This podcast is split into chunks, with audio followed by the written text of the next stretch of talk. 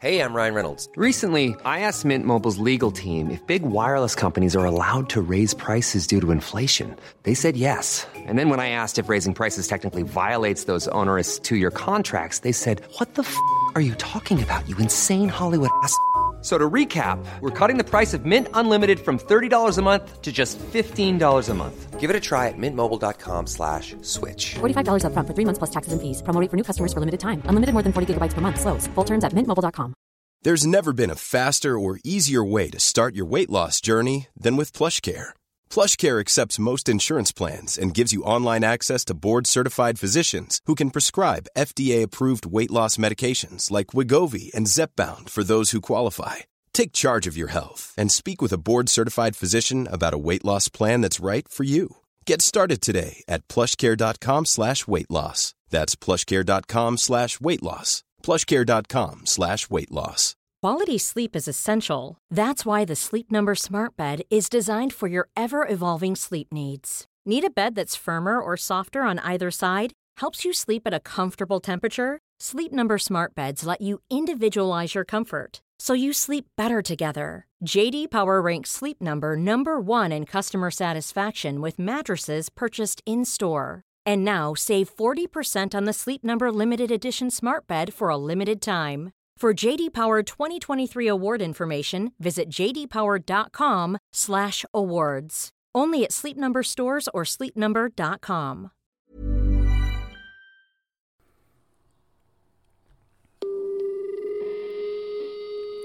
Bienvenido a Héroes. Héroes es una sesión mensual del podcast Medimexa donde me siento a platicar de manera diferente con médicos, con especialistas, con científicos que están haciendo las cosas desde un punto de vista diferente. Todo esto de una manera relajada, tranquila y también muy motivacional para que cada vez te levantes con más ganas de perseguir tus sueños y que te sirvan estas pláticas. Siéntate a escucharnos un poco y disfruta el episodio del día de hoy.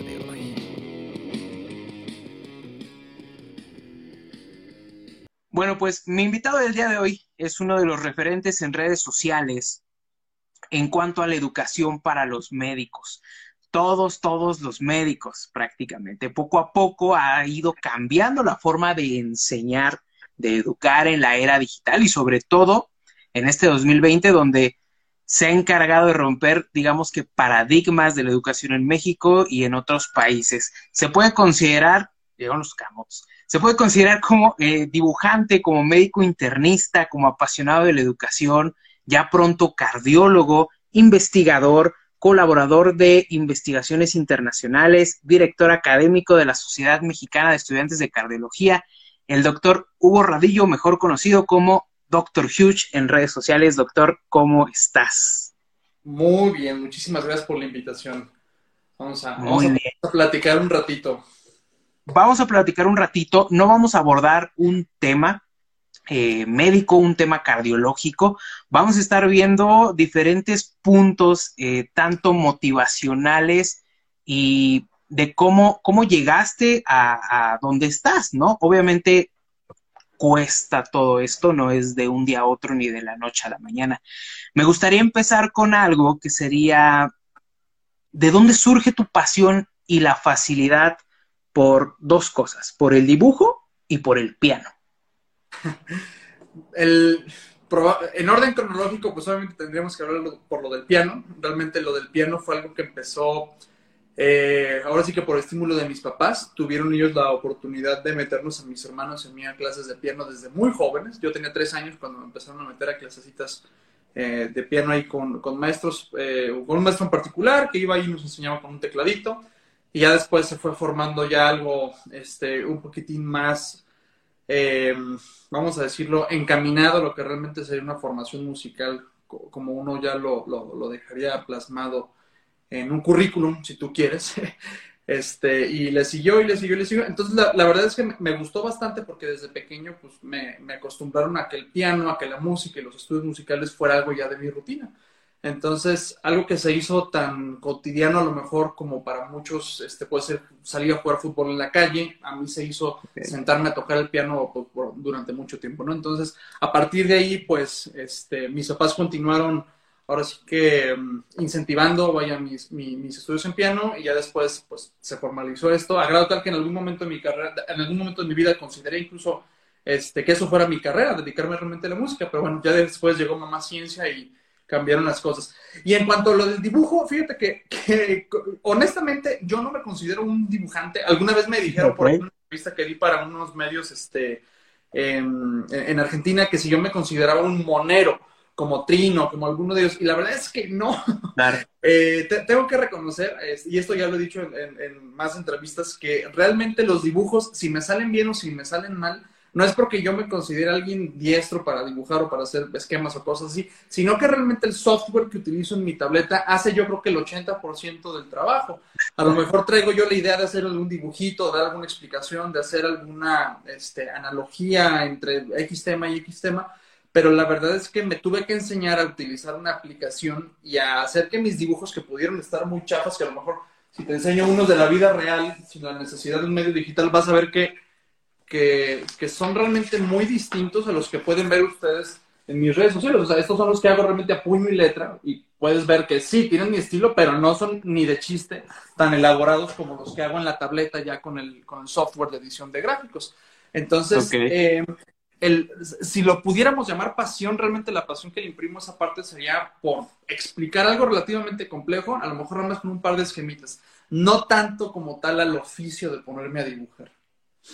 Ok, ya como ahorita que estás tocando lo de lo del piano y lo de que en algún momento llegaste a pensar en dedicarte a eso 100% que fuera tu carrera, ¿cuándo decidiste mejor medicina en lugar de piano?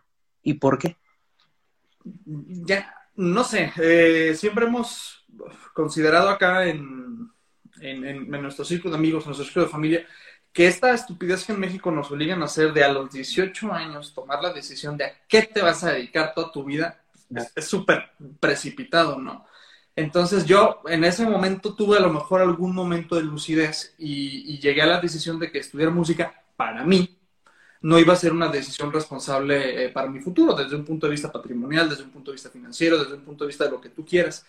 Eh, entonces ya después en la preparatoria tuvimos una una clase, como a lo mejor muchos este, bachilleratos las tienen, que se llama mm, orientación vocacional, en donde pues ya sabes, ¿no? a lo mejor tú llevaste también esa cosa, yo estoy seguro de que muchos en las escuelas ya, están llevando esa, esa, entrada, ajá, que es básicamente una materia más como para que la metas con un barco y listo, pero la persona que nos daba esa, esa clase, pues resultó ser que era muy buena, porque era una psicóloga que tenía ahí bastante eh, formación en ciertas áreas laborales, empresariales, y nos, nos realizó un montón de test, un montón de pruebas, un montón de entrevistas con profesionales y pues a final de cuentas dije, ¿sabes qué, güey? Pues música lo voy a dejar como un hobby, lo voy a dejar como un, un escape si tú quieres y vamos buscando otra opción. De forma tal que yo consideré antes de medicina arquitectura, antes de ser este perfilado para la arquitectura, incluso quería ser sacerdote. Ya después obviamente eso cambió. ¿En serio? Sí, te lo juro. Este, y ya después, a final de cuentas, eh, terminé eh, leyendo libros de fisiología que tenía mi papá por ahí y dije, ah, no, esto está muy padre. Y sí, la verdad es que siempre me gustó la biología, la química y la física. Entonces me, me orienté más ya por ese, no caminito, porque realmente nunca me trazaron un camino, me obligaron a estudiar medicina mis papás, pero eh, me asomé a esa posibilidad, la exploré y dije, bueno, pues chingue su madre, vamos intentándolo. Y me gustó bastante, no, no, no hace falta que decirlo, ¿no? Entonces, ¿no? Nunca empecé realmente a considerar medicina desde el inicio, música en algún momento, pero ya después, pues creo que sí me, me torné un poquito maduro, por decirlo, ¿no? Para la tierna edad de 18 años. Para la tierna edad, claro que sí. Oye, eh, bueno, te iba a preguntar por qué medicina, pero creo que ya lo contestaste un poquito, ¿no? Eh, esta inquietud que tenías para las ciencias que poco a poco se te fueron dando y que te fuiste dando cuenta que eras bueno y que te gustaba en esto. Sí. Lo que te quiero preguntar es la pasión que tienes y que le imprimes cada día a cada plática, a cada enseñanza, a, cada plática que das en, enseñanza, eh, ¿de dónde sale para poder transmitir ese conocimiento de una manera tan, tan fácil, tan, ¿de dónde crees que sale? ¿A qué se lo atribuyes? Si lo pudiera atribuir así algo en específico, lo, más seguro es a, la credibilidad médica que me dieron ya mis años de estudio. Eh, porque, bueno, de- desafortunadamente yo creo que a la semana ando conociendo me termino convencionando con dos o tres personas que tratan de darse como el aire de influencer o cual sea el término que le quieren dar, pero son estudiantes de tercero o segundo semestre y tratan ellos de, con una producción increíble de miles de pesos por video, tratar de sacar así como que un video, no sé, como tipo los que hace este, el doctor Octavio Arroyo, que ustedes lo conocen como Mr. Doctor, que ya saben que sus videos son entretenidísimos y son chistosísimos y todo, pero eh, a diferencia de lo que hace Octavio o lo que hace, por ejemplo, Víctor, este doctor Vic o la doctora Jack incluso, este, eh, ellos a, a, final de cuentas ya tienen un montón de experiencia y ya tienen bastante credibilidad dentro de sus propios rangos. Entonces, cuando Claro. yo veo que, que, que estas nuevas generaciones tratan de aspirar como a lo que tratamos de hacer nosotros sin tener una credibilidad, pues como que desde entonces dices, no, ¿no? Entonces, la pasión, te digo, si le pudiéramos decir así, pasión, este, por lo que termino haciendo, pudiera emanar de ahí, ¿no? Que tengo esta seguridad de que a lo mejor lo que les voy a estar comunicando a través de mis clases, a través de mis dibujitos, a, a través, por ejemplo, de entrevistas, es porque le estoy basando en los años de estudio que tengo y puedo yo ahora sí este, recaer en mi prestigio médico, no prestigio de influencer, eso es, pues, son como los billetes de Monopoly, eso no cuenta para mí. Sí, claro, no sirve. Sí, sí, sí, o sea, es que muchos creen que eso tiene algo de validez. En el mundo de las ciencias soy nadie si me presento como influencer, no. Este, eh, entonces, a final de cuentas, va por ahí la cosa, ¿no? O sea, realmente yo tengo que jalar bastante del prestigio médico que ya me he formado para poderles dar realmente un contenido de calidad y yo también emocionarme con lo que les estoy diciendo, porque si alguna vez han visto alguna de mis clases, muchos los han comparado, y esto ya incluso ha salido en medios impresos, que mis clases son como stand, el, la mezcla o el amalgama entre un stand-up comedy y, y, una clase de medicina, porque ya saben que me pongo a mentar madres, que se me sale una o dos o tres mil groserías, que me pongo a hacer a veces este, ejemplos, y bueno, aparentemente... El de no, mi ciela y todo eso. ¿Mande? El de no, mi ciela. Sí, sí, sí, o sea, obviamente me pongo a, a, a, emular cualquier tipo de, de, cultura pop que pueda estar en ese momento como trending para eh, enmascarar el, chavo, el, el, el, hecho perdón, de que ya soy un chavo ruco. Este, pero aparentemente eso está resonando bastante en las nuevas generaciones de médicos y no me quedo inconforme porque sé que les estoy enseñando algo útil, les estoy enseñando algo actualizado, algo por supuesto de lo que yo estoy en mi zona de confort para poder enseñar, porque obviamente no me voy a poner yo a hablar de cosas de ginecología y obstetricia, por más cosas básicas que pueda saber, yo no me voy a sentir cómodo si les estoy enseñando algo que probablemente ni estoy actualizado o son cosas que a lo mejor nunca entendí bien y les estaría haciendo un deservicio. Por eso muchos me preguntan de oye, güey, ¿por qué no hablo nunca de COVID en sus videos? Porque a pesar de que sí he tratado bastantes pacientes con COVID, a título personal no me considero yo en una zona en donde pueda estar yo dándome ese lujo de dar consejos o, o, o, recomendaciones o indicaciones médicas de cómo tratar a un paciente con COVID, mucho menos dar una clase. A lo mejor, si fuera algo ya muy de la cuestión cardiovascular, en ese tipo de cositas, y no nada más COVID, pues para cosas que a lo mejor pueden ser fuera de cardiología, o de plano admito mi incompetencia y digo, ¿sabes qué? No tengo idea, me, me declaro un neófito en esta área, o lo que hacemos muchos también, invito a más colaboradores que puedan ser expertos realmente en esa área y también yo también, eh, también yo este, llevar una enseñanza a partir de ahí, porque pues no sé todo de nada, ¿me explico? Claro. Sí, ¿no? Llegar a ese punto bien importante, como ese punto de inflexión de darte cuenta de que no sabes todo, que tal vez sí puedes ayudar en muchas cosas, pero en, ser consciente de las cosas que no sabes y de que alguien sí lo puede dar, pues súper, súper bien, ¿no? Y digo, no, no me comparo nada. Me pasa que a veces es así de, tengo que hacer esto o quiero dar esto y es, uh, pero lo tengo que estudiar muy, muy bien.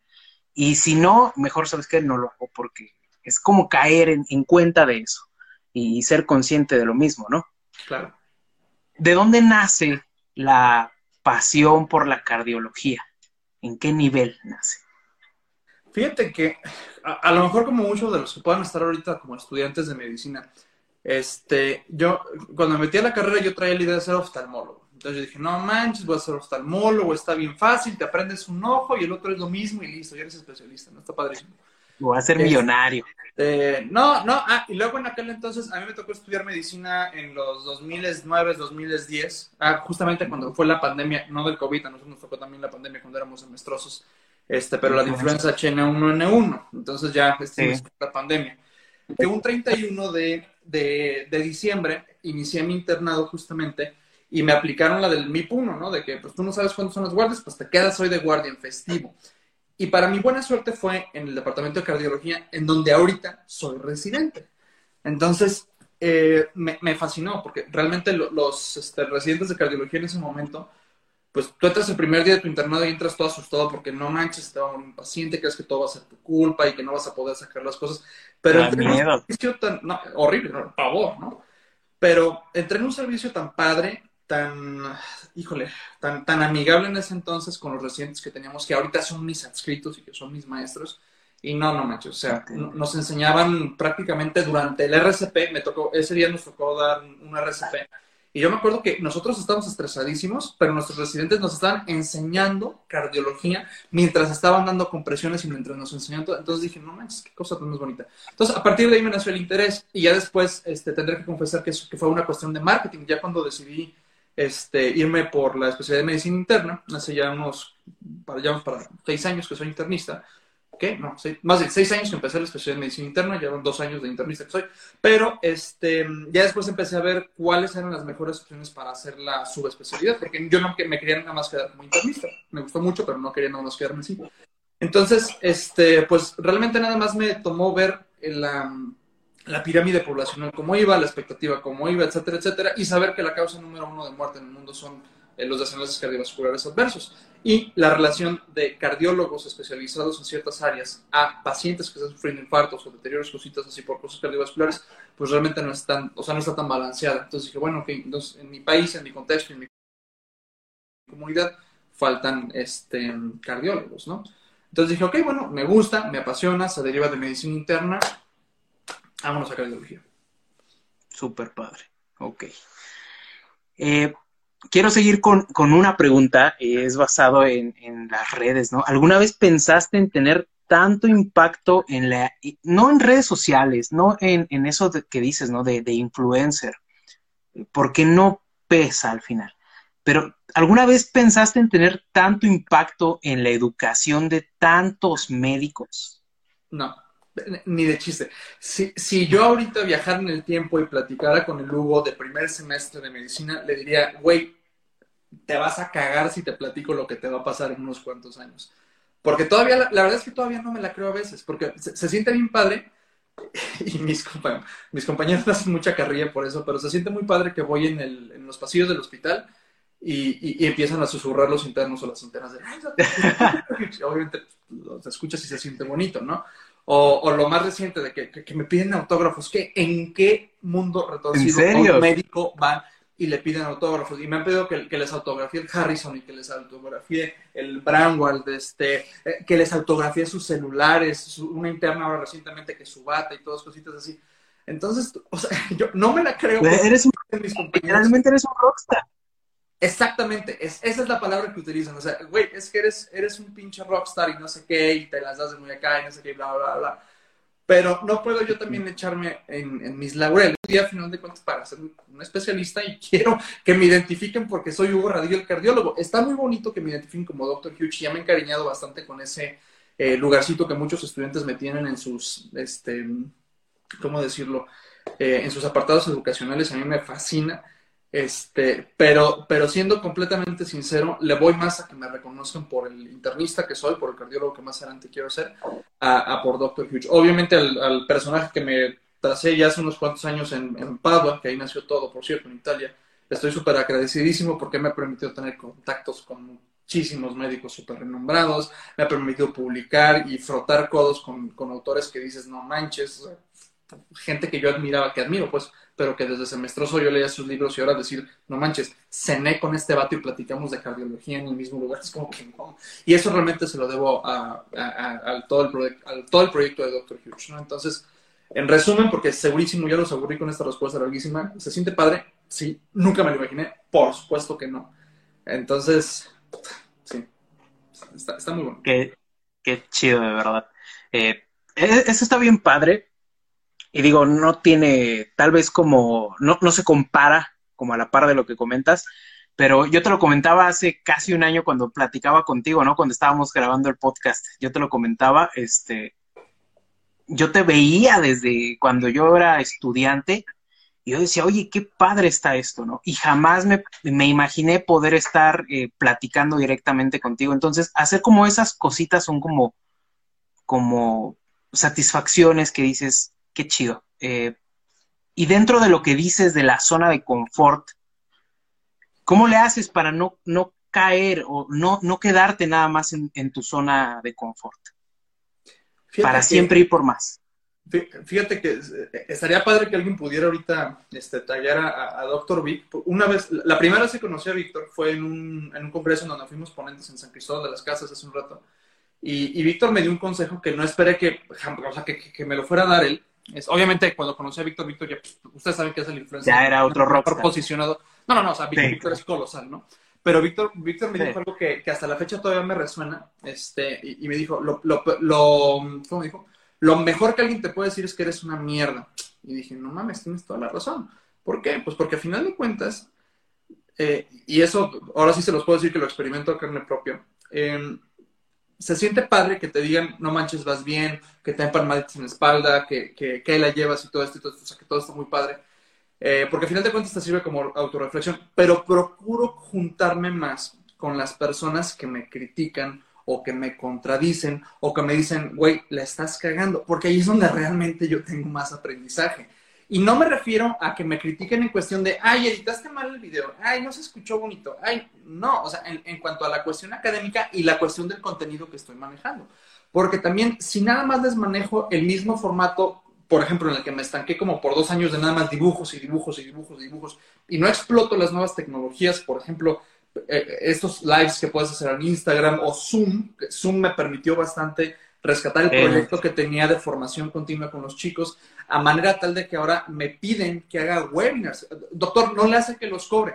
Y afortunadamente la, la industria farmacéutica, diferentes casas de estudio, muchas editoriales, me ayudan con patrocinios para poder, en lugar de darles un curso que, o un webinar que les va a costar como 2.700 pesos por persona, los puedo dar en 300 pesos. Y un montón de estudiantes los pueden estar este, eh, em, em, adquiriendo, vaya, y pues a final de cuentas está padre. Pero todo esto es gracias a que me someto, si te digo todos los días no me vas a creer, pero la verdad es que sí, todos los días a crítica y crítica y crítica. Entonces, es de- yo creo que en cuanto a todo este cotorreo, de redes sociales, eh, ese consejo que me dio Víctor, no manches, yo creo que jamás se lo va a poder agradecer lo suficiente.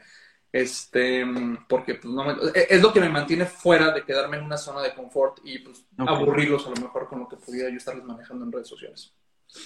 Perfecto.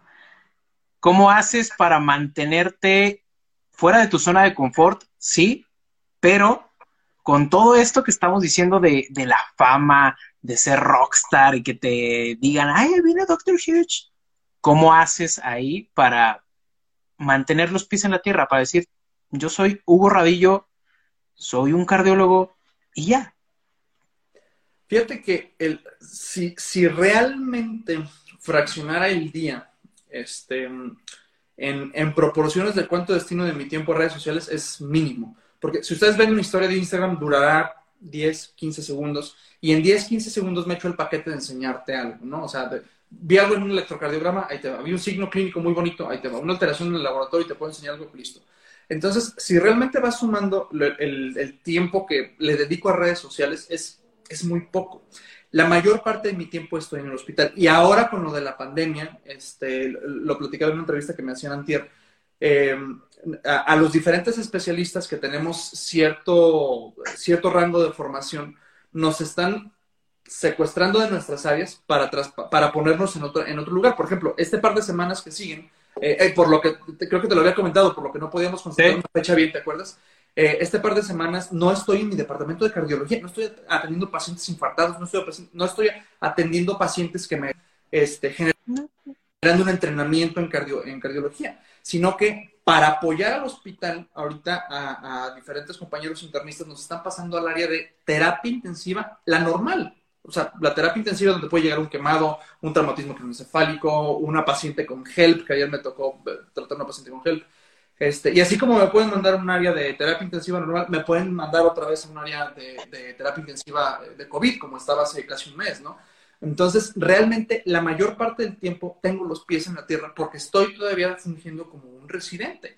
A pesar de que ya tengo una especialidad, a pesar de que ya tengo certificaciones internacionales, a pesar de que se me considera un líder de opinión y lo que tú quieras, y me puedo parar más el cuello, pero sería ya mal de mal gusto, no dejo de ser yo, a final de cuentas, un estudiante de una especialidad y me encanta ser residente. Yo no sé qué carajos voy a hacer el día en que ya ahora sí ya no pueda hacer otro posgrado, ¿no? Porque me voy a aburrir bastante.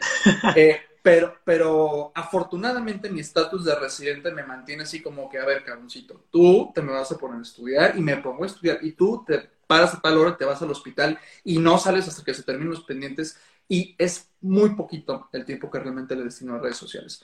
Este, de hecho, eh, eh, muchos a veces de mis seguidores como que se enojan porque no les contesto los mensajes luego, luego, o porque los dejo en visto. Y eso es porque la mayor parte de las veces no los puedo estar, entre comillas, atendiendo o no puedo estar leyendo sus mensajes, que tarde o temprano lo termino haciendo en un noventa y tantos por ciento de las veces, pues, pero porque estoy en un hospital. Y como soy internista, estoy viendo pacientes críticos, estoy viendo pacientes que están abordando.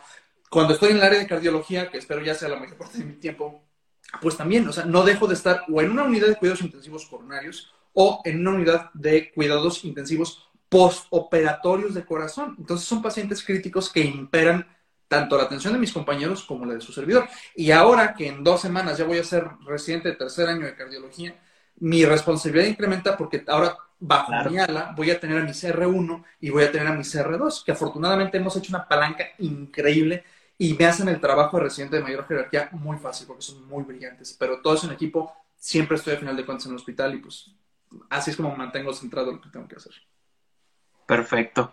Oye, ahorita que mencionas eso de que ya vas a pasar a ser R3, eh, hoy en, la tarde estábamos grabando un podcast con un psiquiatra y nos platicábamos precisamente esto, ¿no? De tal vez los grados jerárquicos en medicina, cómo llegan a afectar desde el punto de vista emocional en algunos aspectos. ¿Tú cómo consideras que se puede romper esta cadena de, malos tratos, tú ya siendo ya casi R3, sin que aún te caiga el rayo malignizador? Mira, tengo que, solamente te puedo dar mi opinión a partir de, pues, de, mi experiencia, ¿no?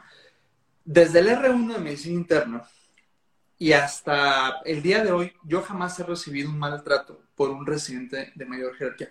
Carajo, desde el internado, jamás, jamás, jamás me castigaron, jamás me hicieron una mala cara. A lo mejor pues, yo te pudiera justificar eso diciéndote que, pues, siempre tuve una muy buena actitud de chambear y de aceptar cuando la cagué y lo que tú quieras. Pero honestamente, no puedo recordar yo, y seguramente no lo haré porque nunca pasó, pero que me hayan dejado una guardia de castigo, que me hayan dicho, no manches, te quedas hasta las 10 por un ingreso que no hayas hecho. No, no, no, al contrario. Puedo tener la, la cara en alto y decir que soy de los probablemente privilegiados pocos que sus residentes realmente siempre me estuvieron echando la mano, a lo mejor unos más, a lo mejor unos menos, a lo mejor unos nada, pero realmente ese sistema jerárquico yo nunca como tal, con los residentes, nunca como tal, este, lo sentí como, no sé, algo abrumador.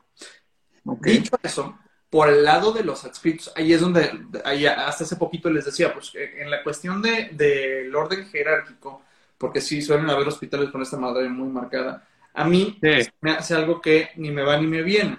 ¿Por qué? Porque decimos acá en, en las residencias, en la tierra de los ciegos, el tuerto es rey. Entonces, si tú tienes un adscrito que tiene años y años y años y años de estar en el mismo hospital, pero no se ha actualizado, no te aporta nada en el pase de visita, no es resolutivo, entonces, realmente yo nada más tengo que, así lo veo yo, y a lo mejor es un muy mal consejo, pues, pero siempre fui una personilla rebelde en ese tipo de cosas.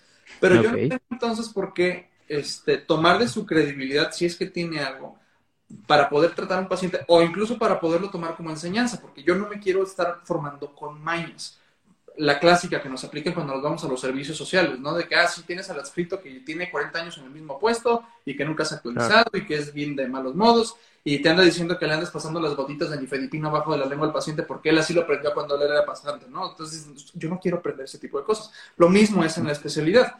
He tenido adscritos buenísimos, no, que dices, no, no, yo, yo quiero ser como él. Y he tenido adscritos también que dices, güey, ya, jubílate, ¿no? Entonces, en esa cuestión, este, más que un respeto académico, más que un respeto por el simple hecho de que tiene años ahí por antigüedad, simplemente procuro tener un respeto cívico, un respeto de, ¿sabes qué? no me estorbes, yo no te estorbo, no me hagas nada, yo no te hago nada, existe chido, existimos padre, convivimos bien, bien, bien, pero que no se te suban los, los, los, humos de que porque eres el adscrito necesariamente sabes más que yo, y menos si no te has actualizado, y menos si me estás diciendo a lo mejor una, un lineamiento de tratamiento que tiene 30 años que se desvalidó o que ya no se aplica, ¿no? Okay. Entonces, en, el, en, la cuestión jerárquica, realmente, si yo no reconozco la supremacía intelectual de mi reciente mayor jerarquía sobre mí, no tengo yo en lo absoluto por qué responderle.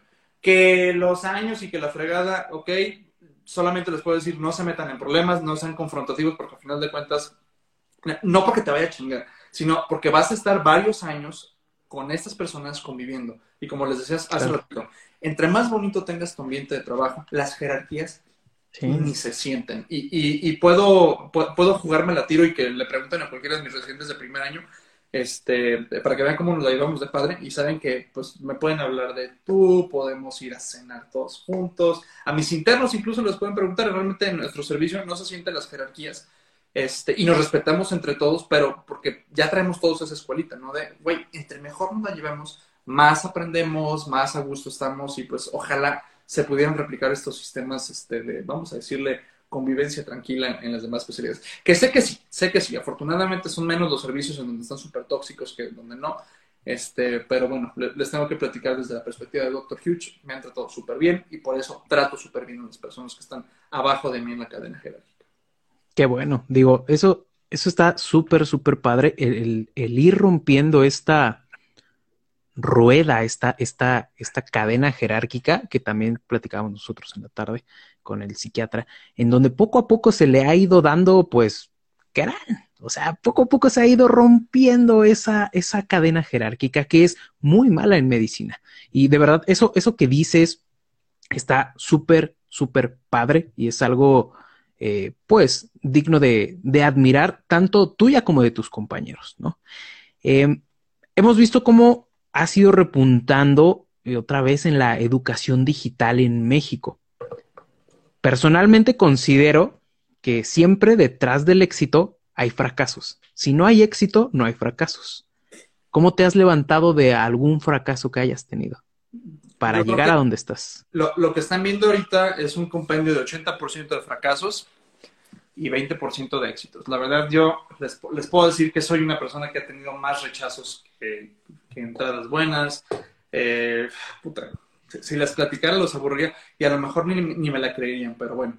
Este, ¿De dónde te han rechazado? De donde quieras, de los lugares donde quería hacer mi, mi especialidad, en, en, primer lugar no me aceptaron la especialidad porque ya después en, en cardiología, pf, al contrario, hasta me sobraban. Ah, puedo, puedo, ser de los dichosos que, que dicen eso, de que me sobraban lugares de donde ir. Este, pero, eh, ¿qué te puedo decir? La, la primera vez que traté de quedarme en el extranjero a estudiar, por cuestiones de dinero, vas para atrás. Cuando quise solicitar una beca para quedarme allá, no, pues que no tienes experiencia en investigación, vas para atrás. A pesar de que ya estaban ciertas publicaciones en vía, nada, pues que vas para atrás. Segundo intento okay. para irme otra vez a Italia y quedarme, nada, vas para atrás. O sea, a final de cuentas, yo creo que muchos de a, a, los médicos que pudieras considerar como exitosos te pudieran contar a lo mejor cinco o diez veces más fracasos que éxitos. Yo soy claro. definitivamente uno que antes de platicarte uno de mis éxitos, te puedo contar 20 fracasos, ¿no? Entonces, eh, lo he dicho una vez y lo seguiré diciendo, si quieres ser médico, si quieres ser doctora, necesitas tener una tolerancia a la frustración increíble y saber levantarte, porque si no te levantas, entonces no sirves para nada. O sea, no, no tienes nada que hacer en medicina, para acabar pronto, ¿no? Entonces, Ni en la vida, prácticamente. O sea, pues, aquí es, aquí es de levantarse. Ay, si no, sí sabré decirte sin la vida, ¿no? Este, a final de cuentas, pues nada más puedo hablar de, de, de, de, la forma en la que experimento yo la, la existencia. Pero okay. eh, sí, o sea, a final de cuentas, me sirve más aprender de un error para no volverlo a cometer.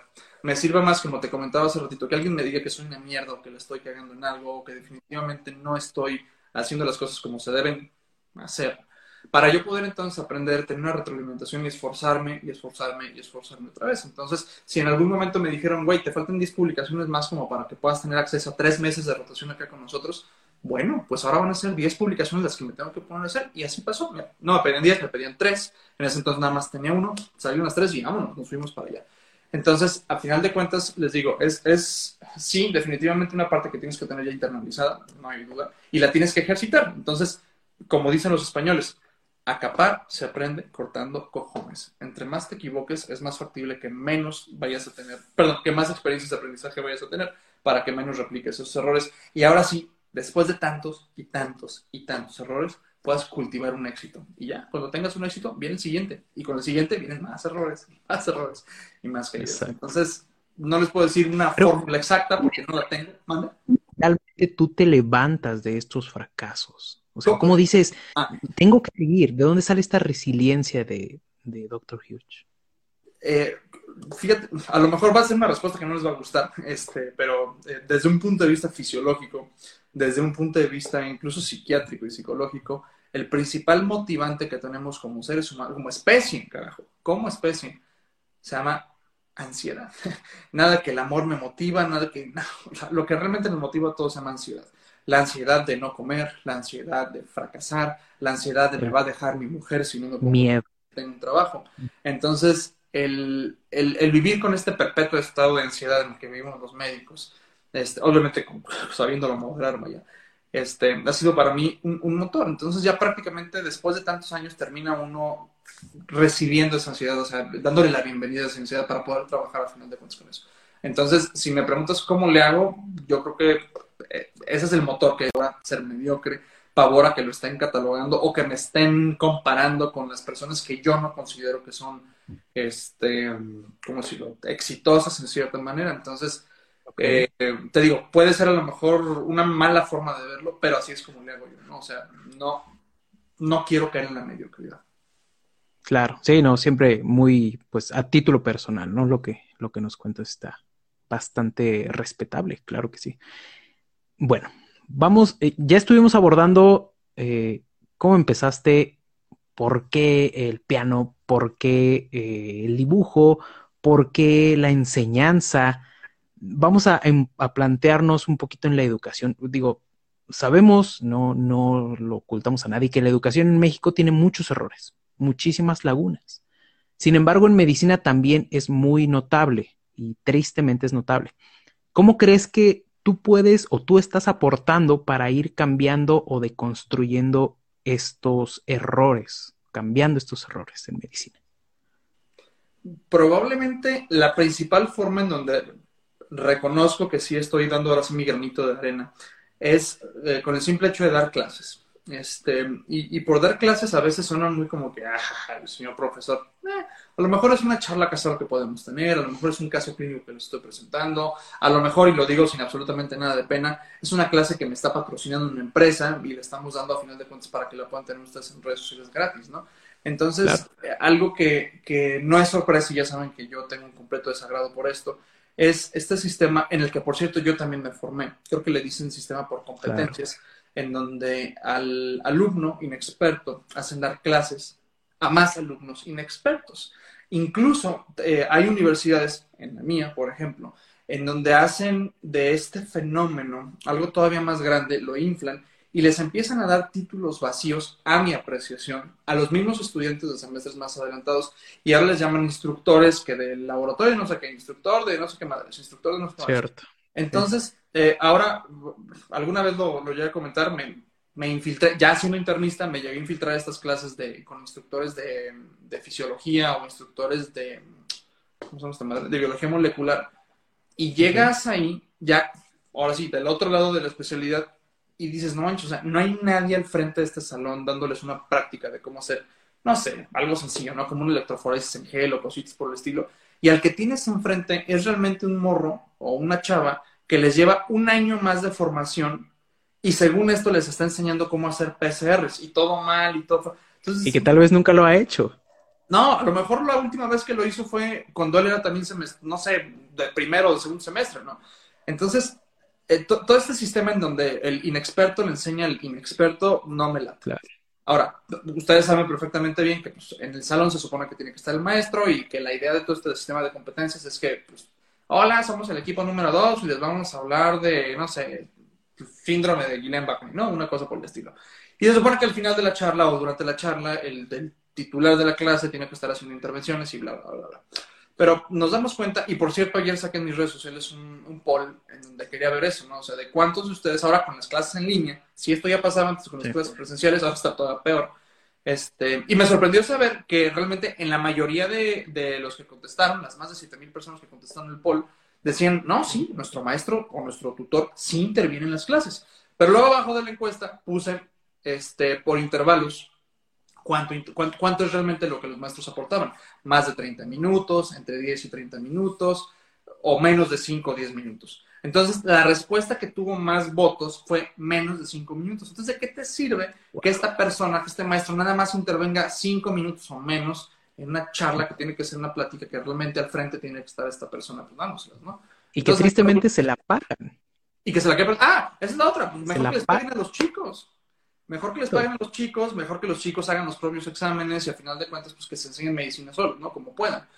Pero bueno, eh, entonces yo estoy súper en desacuerdo con eso y tengo evidencia para estar en desacuerdo con eso, porque ahora ya tengo años y años y años de estar recibiendo chavos como internos o como preinternos o a sus prácticas, y entonces estoy recibiendo chicos con, con, formaciones amputadas, verdaderamente incompletas, que para mí no dan el gatazo o para mí no dan el estándar mínimo que un interno debería de tener. Por ejemplo, en los años que estuve haciendo medicina interna en, en Villahermosa, me, sorprendo bastante de los contrastes que hay con diferentes universidades del país, porque realmente los niveles no son nada buenos. Ah, luego me, traslado a, a, hospitales en Ciudad de México y veo que los, niveles también obviamente son un poquito mejores, pero no dejan de ser al final de cuentas sistemas en donde se formaron con esta cosa de, de competencias. Y luego me vengo a Guadalajara y luego me invitan a Monterrey. Y entonces estoy viendo que en diferentes partes del país, en donde tienen los indicadores de rendimiento más bajo en medicina y en donde tienen los más altos por universidad y por estado, realmente es una situación que la pudiéramos considerar como un común denominador y yo no me quedo satisfecho con que los internos estén llegando al, al internado sin saber diagnosticar diabetes, sin saber diagnosticar hipertensión. Okay. Y, y, y, algunos de los escritos, no, no escritos, algunos de los directivos cuando nos confrontamos en ese tipo de cosas, este, me decían, no, pues es que de, del, del, salón de 60, no son 60, de, del salón de 15 alumnos, eh, tres tienen muy buenos promedios. Yo, ok, a ver, ok, qué chido. Tres sí saben diagnosticar diabetes. ¿Y por qué los otros 12 no? No, pues mira, cada chavo aprende diferente, bla, bla. Entonces, se empiezan a justificar con un montón de cosas que tú dices, bueno, pues esto a final de cuentas no es válido, ¿no?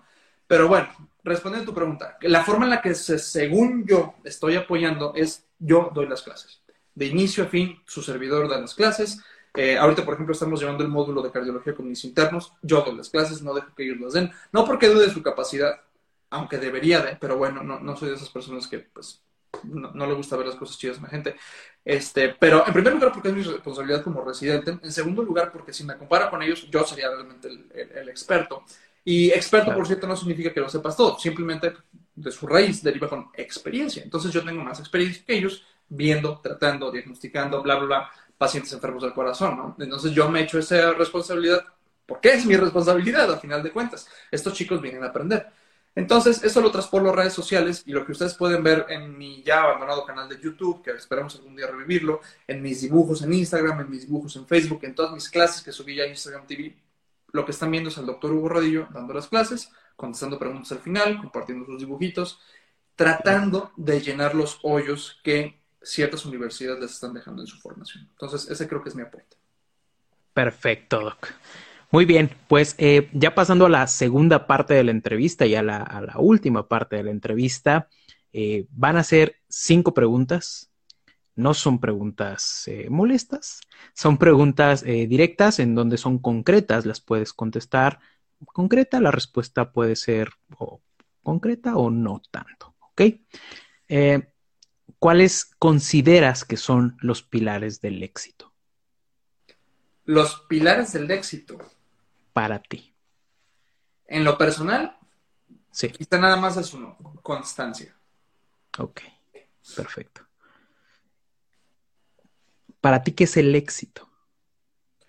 Para mí el éxito es poder tener, a partir de ya de tu, ahora sí, de trabajar tu oficio y de haber estudiado lo que tú quieras, la manera de impactar de forma positiva en las personas y que ese impacto que tienes en las personas a partir de lo que estudiaste te pueda dejar algo.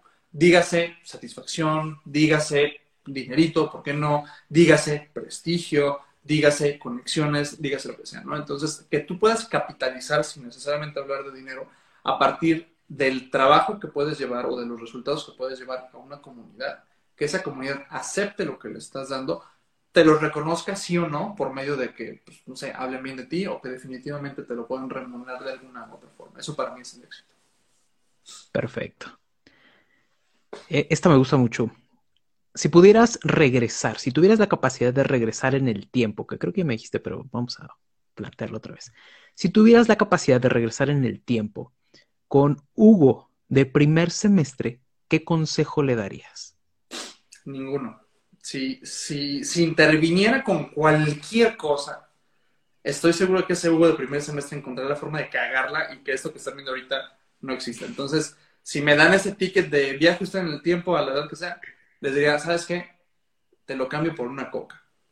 No, no tomaría esa, esa, esa Literalmente, si, si como, en, como en Matrix, ¿no? Si te pusieran las dos píldoras, la roja y la azul, y la roja fuera la capacidad de regresar en el tiempo y la azul fueran 50 millones de pesos, ¿tomarías no, eso? No, 50 millones de pesos, vengan, súper bien. Quiero, quiero remodelar mi cocina. No, no, no. La verdad es que, la verdad es que va a sonar muy cliché la respuesta que voy a dar pero los errores que cometí, las omisiones que hice, los aciertos que pude haber tenido, por más poquitos que hayan sido, muchos, no sé cómo lo vean, son los que a final de cuentas este, les trajeron ustedes al Dr. Huge que están viendo ahorita. Entonces, si, si me dan esa oportunidad, dame el dinero y en efectivo. Ok. No lo tengo, pero si lo tuviera, lo haría.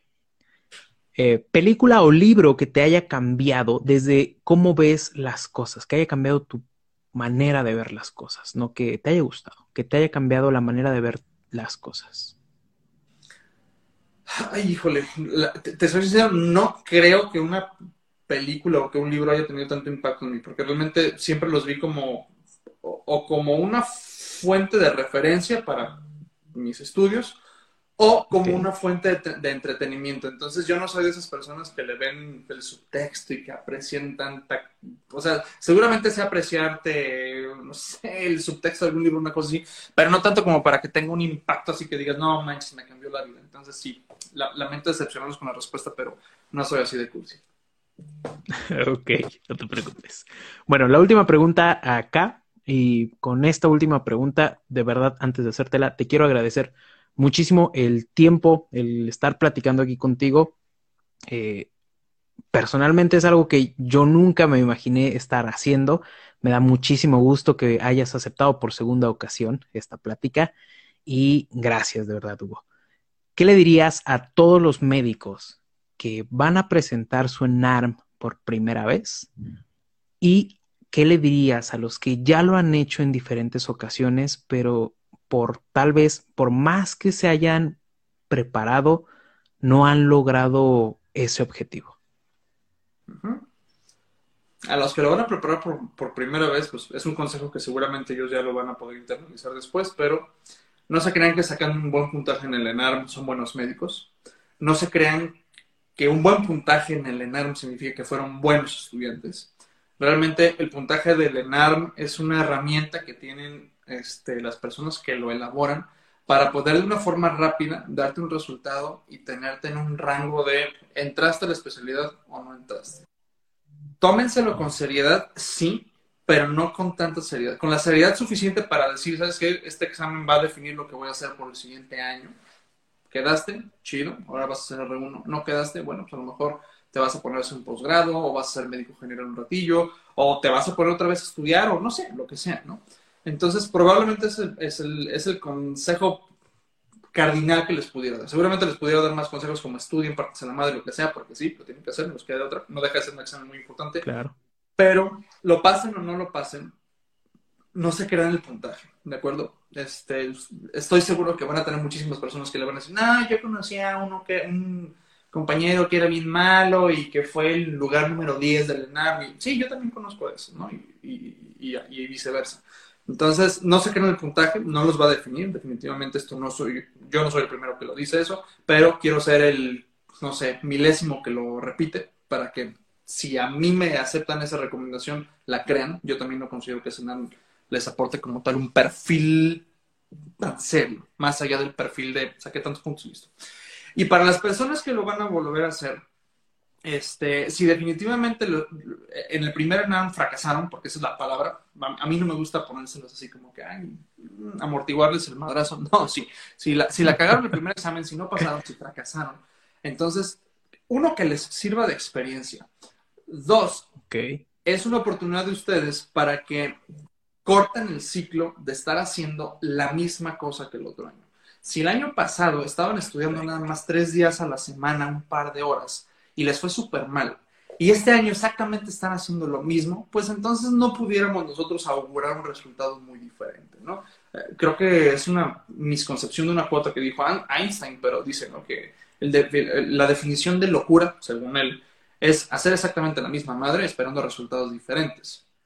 A lo mejor lo dijo Einstein, a lo mejor no, pero bueno, eh, eh, comparto la opinión, ¿no? O sea, tómenlo a final de cuentas como una, um, como lo que les decía hace ratito, una, una oportunidad de retroalimentación y que a final de cuentas sea para ustedes un parteaguas que les permita o trazar nuevas estrategias o definitivamente reconsiderarlo. Y no hay nada de deshonor en decir, ¿sabes qué? Ya, chingada, Claro. quiero hacer especialidad médica, quiero ser investigador, quiero irme a lo mejor, no sé, un año sabático a viajar por el mundo. A lo mejor realmente la medicina nada más a ti te iba a servir para que como médico general hicieras un dinerito y pusieras una empresa completamente diferente. O sea, no todo es medicina.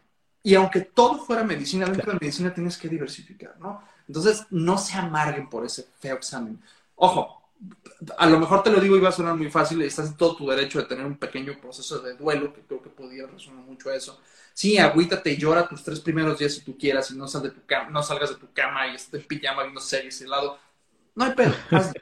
Pero ya en el día cuarto, ponte tus pantalones, arréglate bonito y a confrontar el mundo como va, amigos, porque este mundo no es como para que estén ustedes lamentándose, ¿sale? Entonces, en resumen, que les sirva de experiencia el fracaso para que tomen cartas en el asunto y ahora puedan cosechar un éxito. Hi, I'm Daniel, founder of Pretty Litter. Did you know cats tend to hide symptoms of sickness and pain? I learned this the hard way after losing my cat, Gingy. So I created Pretty Litter, a health monitoring litter that helps detect early signs of illness by changing colors, saving you money and potentially your cat's life. Pretty Litter is veterinarian developed, and it's the easiest way to keep tabs on your fur baby's health right at home. Go to prettylitter.com and use code ACAST for 20% off your first order and a free cat toy. Terms and conditions apply. See site for details. Here's a cool fact a crocodile can't stick out its tongue. Another cool fact you can get short term health insurance for a month or just under a year in some states. United Healthcare short term insurance plans are designed for people who are between jobs, coming off their parents' plan, or turning a side hustle into a full time gig. Underwritten by Golden Rule Insurance Company, they offer flexible, budget friendly coverage with access to a nationwide network of doctors and hospitals. Get more cool facts about United Healthcare short term plans at uh1.com. Imagine the softest sheets you've ever felt. Now imagine them getting even softer over time. That's what you'll feel with Bowl and Branch's organic cotton sheets. In a recent customer survey, 96% replied that Bowl and Branch sheets get softer with every wash. Start getting your best night's sleep in these sheets that get softer and softer for years to come. Try their sheets with a 30-night guarantee. Plus, get 15% off your first order at bowlandbranch.com. Code BUTTERY. Exclusions apply. See site for details.